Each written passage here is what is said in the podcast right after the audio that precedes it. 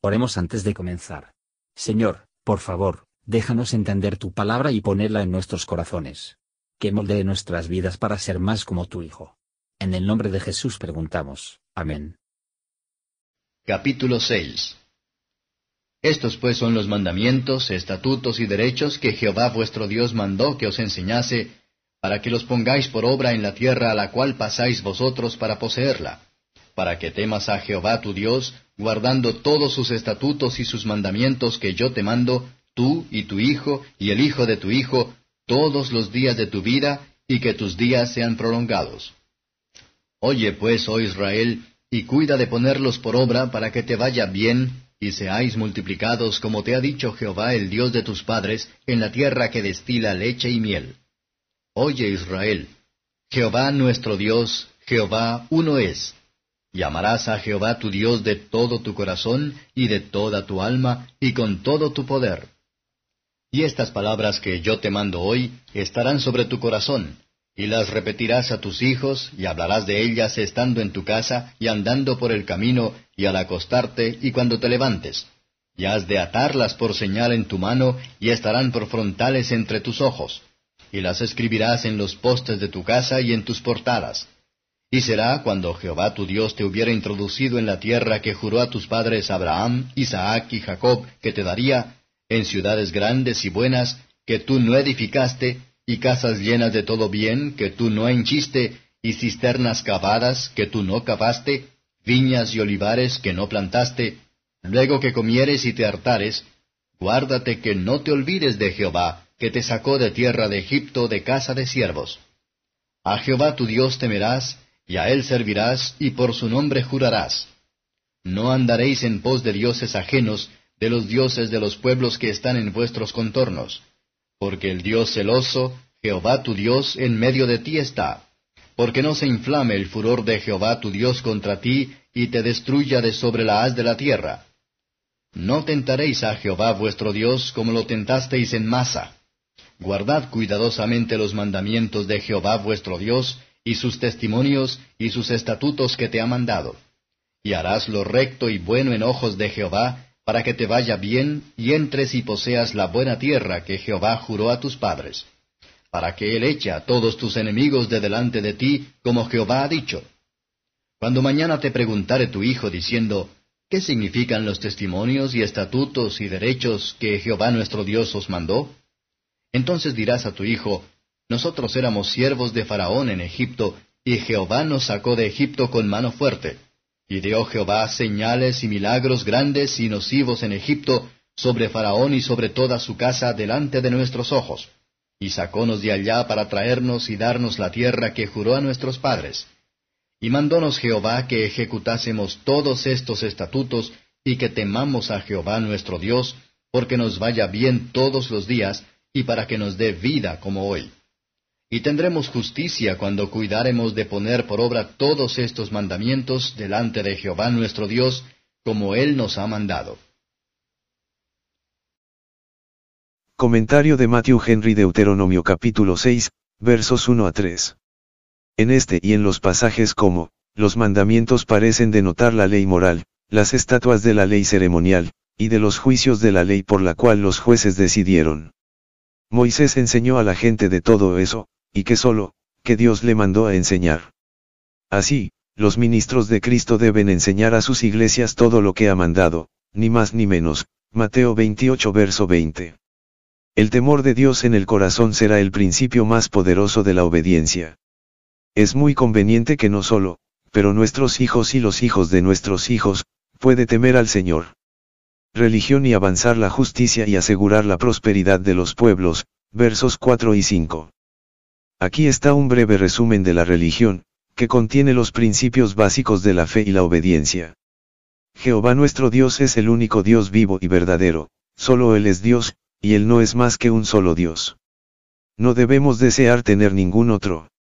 La mención de tres veces de los nombres divinos, y el número plural de la palabra traducida como Dios, parece dar a entender claramente una trinidad de personas, incluso en esta declaración expresa de la unidad de la divinidad.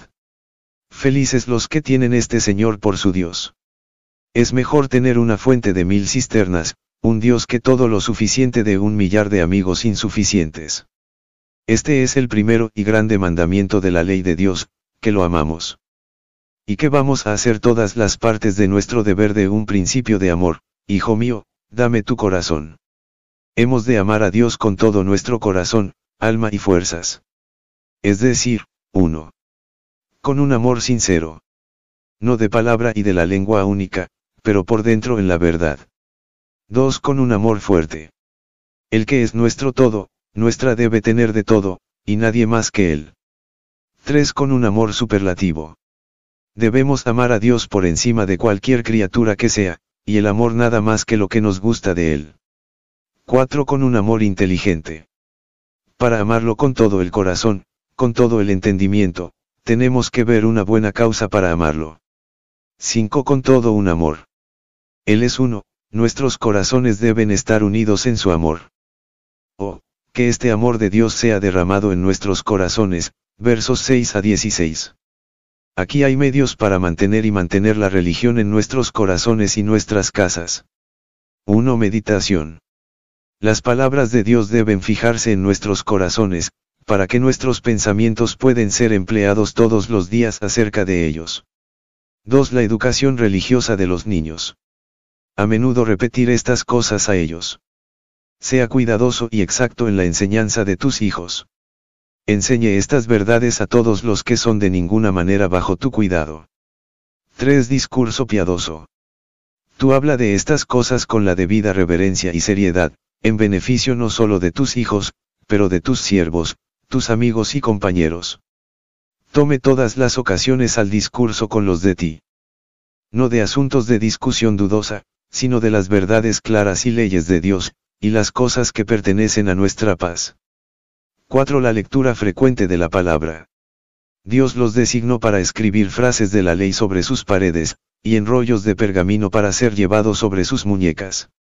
Esta parece haber sido la unión en la carta de la misma a los judíos, como lo es para nosotros en la intención de la misma, que es, que debemos por todos los medios hacer que la palabra de Dios que nos es familiar, que podamos tenerlo listo para su uso en todas las ocasiones, de detener a nosotros del pecado, y nos dirija en deber. Nunca debemos avergonzarnos de poseer nuestra religión, ni de poseer a nosotros mismos bajo su control y gobierno. Aquí está una precaución para no olvidar a Dios en el día de la prosperidad y la abundancia. Cuando llegaron fácilmente por el regalo, que sería apta para crecer seguro, y sin pensar en el dador. Por lo tanto, tenga cuidado, cuando te acuestes seguro y suave, que no te olvides del Señor. Cuando el mundo sonríe, nos inclinamos a hacer la corte a la misma, y esperamos que nuestra felicidad en Él, y así nos olvidamos de Él, que es nuestra única porción y descansamos. No hay necesidad de gran cuidado y precaución en un momento así. Entonces tenga cuidado, de haber sido advertido de su peligro, ponte en guardia. No tentarás al Señor tu Dios, ni por la desesperación de su poder y de la bondad, mientras que nos mantenemos en el camino de nuestro deber. Ni por presumir de ello, cuando nos desviamos de ese camino, versos 17 a 25. Moisés da cargo de guardar los mandamientos de Dios. Negligencia nos arruinará, pero no podemos ser salvos sin diligencia. Es nuestro interés, así como nuestro deber, ser religioso. Será nuestra vida. La piedad tiene la promesa de la continuidad y el confort de la vida presente, en lo que es para la gloria de Dios. Será nuestra justicia. Es sólo a través del mediador podemos ser justos ante Dios. El conocimiento de la espiritualidad y la excelencia de la santa ley de Dios, es ideal para mostrar al hombre pecador de su necesidad de un Salvador, y para preparar su corazón para acoger la salvación gratuita. El Evangelio hace honor a la ley no solo en la perfecta obediencia del Hijo de Dios, el Señor Jesucristo, pero en la que se trata de un plan para traer de vuelta a los rebeldes apóstatas y enemigos, por el arrepentimiento, la fe, el perdón y la renovación de la gracia, a amar a Dios sobre todas las cosas, incluso en este mundo, y en el mundo de arriba, a amarlo perfectamente, incluso cuando los ángeles le adoran. Hola, somos Mark y Perla Lambert y somos los ministros de Jesús Responde Oraciones. Si le gusta este ministerio, por favor ayude a apoyarlo. Sus contribuciones se utilizarán para ayudar a otros.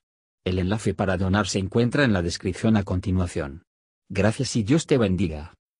Gracias por escuchar y si te gustó esto, suscríbete y considera darle me gusta a mi página de Facebook y únete a mi grupo Jesús Answers Prayer.